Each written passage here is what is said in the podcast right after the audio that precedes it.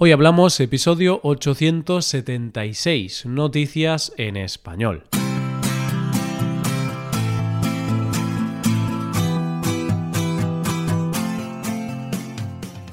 Bienvenido a Hoy Hablamos, el podcast para aprender español cada día. Ya lo sabes, publicamos nuestro podcast de lunes a viernes. En nuestra web tenemos contenido extra relacionado con este episodio puedes ver la transcripción completa y una hoja de trabajo con explicaciones y ejercicios que te ayudarán a practicar el vocabulario de este episodio. Este contenido solo está disponible para suscriptores premium. Hazte suscriptor premium en hoyhablamos.com. Hola, oyente, ¿cómo estás? ¿Sabes qué es lo que más me gusta de esta época del año?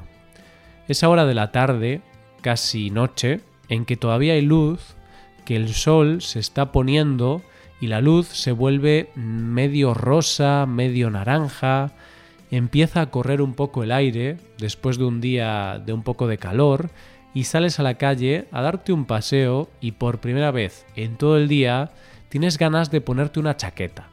Haga o no haga calor hoy, es jueves y vamos con las noticias.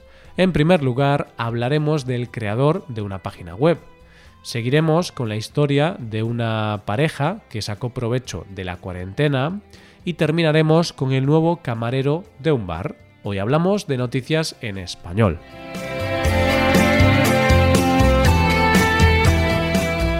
Y antes de empezar, tengo que disculparme por mi voz de estos últimos días.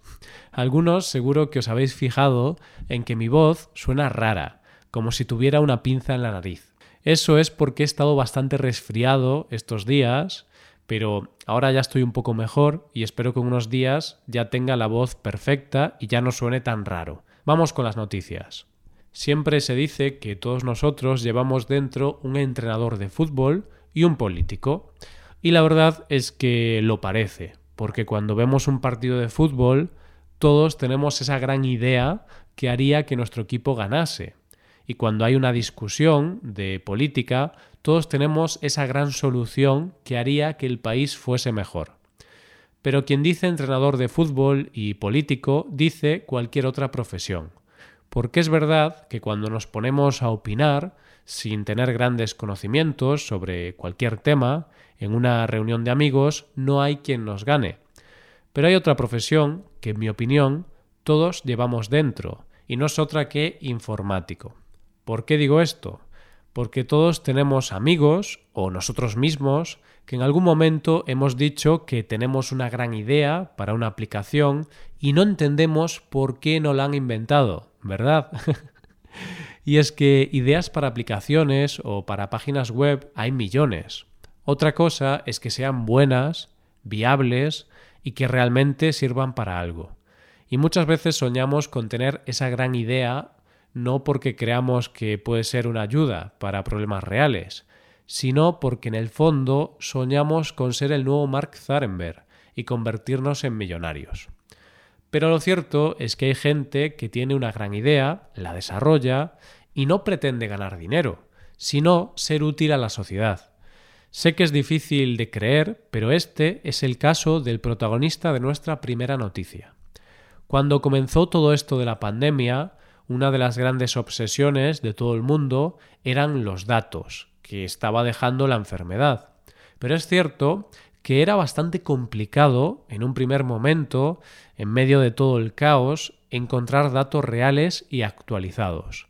Y fue entonces cuando al estadounidense Avi Schiffman se le ocurrió una gran idea, una página web donde aunar todos los datos en referencia al coronavirus de manera clara y sencilla. En un primer momento lo hizo para mostrar los datos referentes a Estados Unidos, pero fue tal la repercusión de su página ncov2019.live que al poco tiempo tuvo que ampliar el contenido a nivel mundial. Seguramente ahora te estarás imaginando a una persona con un gran equipo detrás, trabajando en equipo por lograr esto. Pero lo cierto es que Avi tiene 17 años y lo ha hecho él solo desde su habitación. Avi dice que ha llegado a trabajar 50 horas seguidas y tener que dejar sus clases porque la página lo requiere. ya que hoy por hoy mantiene al día los datos del coronavirus basándose en la información dada por la OMS y los distintos gobiernos. Y la página ha llegado a tener 30 millones de visitas al día y más de 700 millones al mes. Pero aunque te parezca que esta es la noticia, es solo parte de la noticia, ya que la noticia real es que Avi se niega a poner publicidad en su página y ha rechazado ofertas de 7 millones de dólares. Y es que él dice que no necesita esa cantidad de dinero con tan solo 17 años, y su compromiso fue siempre con la sociedad, y no va a permitir que por el hecho de ganar dinero la interfaz de su contenido y la experiencia de los usuarios se vea comprometida. A mí la verdad es que personas como Abby me devuelven la fe en la humanidad, porque yo no sé si sería capaz de rechazar una oferta de esas características por no comprometer el contenido de esa página web. Pero lo cierto es que Abby, después de lo que ha conseguido él solo desde su habitación, podrá conseguir lo que quiera en un futuro y seguro que tendrá a todo Silicon Valley a sus pies sin haber comprometido su honestidad. Vamos con la segunda noticia de hoy. ¿Te imaginas que el día que comenzó el confinamiento fuera el mismo día de tu boda? Y lo que es peor, que ese día hubiera llegado tu suegra desde Australia y se quedara en tu casa. es decir, no solo que tuvieras que cancelar la boda el mismo día, con lo que eso conlleva, sino que tuvieras que vivir una cuarentena en tu piso con tu futuro marido y su madre, es decir, tu suegra. Pues esto, que parece una historia sacada de una película, es una realidad para la pareja formada por la española María Albiñana y el australiano Luke Eve. Pero esta pareja, lejos de lamentarse por la situación, ha decidido sacar provecho de sus circunstancias y han decidido rodar una serie durante la cuarentena contando su historia, que se llama Cancelled, y está protagonizada por ellos mismos y la suegra. Hay que decir que María es una actriz española que vive en Los Ángeles y Luke es director de cine. Y han decidido crear esta serie grabada íntegramente durante el confinamiento desde su piso de Valencia, donde habían acudido para casarse. Dicen ellos que cuando se dieron cuenta de lo que estaba pasando, pensaron que toda la historia daría para una serie. Así que se pusieron a escribir los guiones y cuando los tuvieron listos los presentaron a una productora que los apoyó en el proyecto.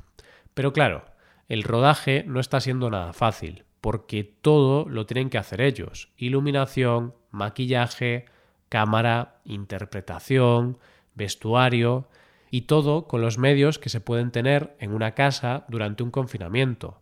Para ellos es relativamente sencillo, ya que es su profesión, es a lo que se dedican. Pero para Karen, la suegra, es un mundo nuevo, ya que no se había puesto nunca delante de una cámara y ahora es uno de los tres protagonistas de esta serie que se emite por Facebook. Dicen ellos que escribir los guiones ha sido sencillo porque realmente no han tenido que inventar la historia, ya que es su propia historia, pero tenían la duda de cómo contarlo. No sabían si hacer comedia pura y dura o contar la realidad, es decir, esa mezcla de emociones que va desde las risas al llanto en solo un minuto. Y ya que estaban contando una historia real, decidieron contarla desde esa realidad.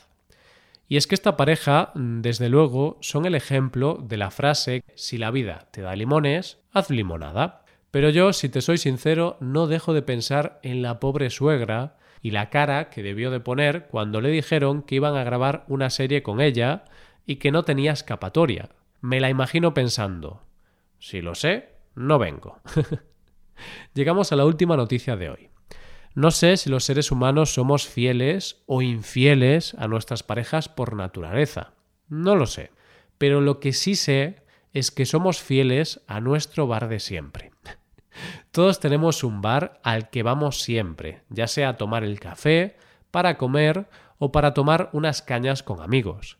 Ese bar donde llegas, te llaman por tu nombre y el camarero, del que tú también sabes el nombre, ya sabe lo que tomas y te lo pone en cuanto te sientas a la mesa.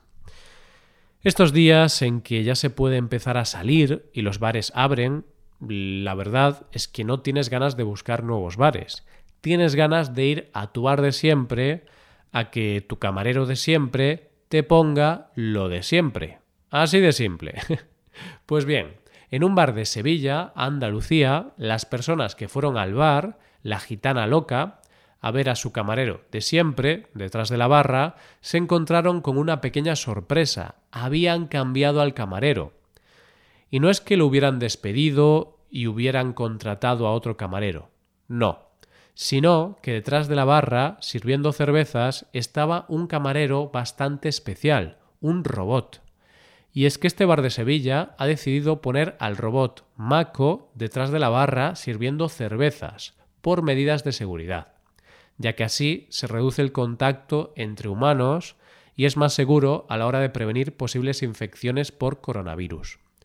Es una medida pionera, pero lo cierto es que Mako fue desarrollado por la empresa del mismo nombre, con sede en Sevilla, en 2013, pero es ahora cuando los están ofreciendo a los establecimientos hosteleros para ayudar a que puedan abrir cumpliendo las medidas de seguridad.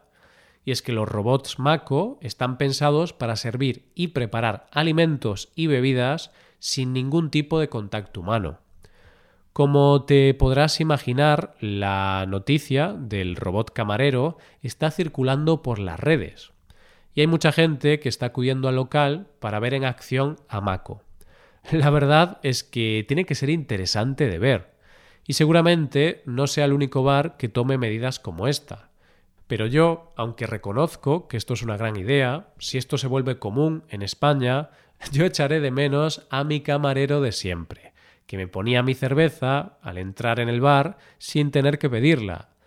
Pero igual la nueva normalidad pase porque me tenga que hacer amigo de Maco. No lo sé. Y esto es todo por hoy. ¿Qué te han parecido las noticias? Puedes dejarnos tus impresiones en nuestra web. Con esto llegamos al final del episodio. Te recuerdo que en nuestra web puedes hacerte suscriptor premium para poder acceder a la transcripción y a una hoja de trabajo con cada episodio del podcast. Todo esto lo tienes en hoyhablamos.com. Esto es todo, mañana volvemos con dos nuevos episodios. Lo dicho, nos vemos en los episodios de mañana. Pasa un buen día, hasta mañana.